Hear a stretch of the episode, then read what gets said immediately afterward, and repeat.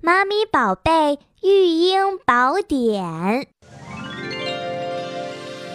大家好，我是小迪。我们平时接触的东西有很多都可以成为过敏源。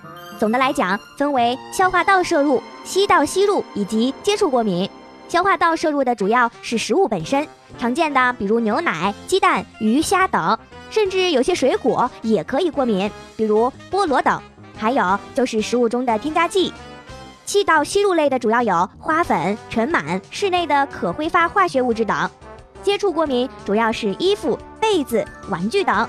怎样才能让宝贝少得过敏性疾病呢？要让宝贝从出生就多接触大自然。如果环境允许，让宝贝和小宠物一起长大，在家中少用消毒液、清洁剂，一岁以内啊少用抗生素、解热镇痛药等等，你知道了吗？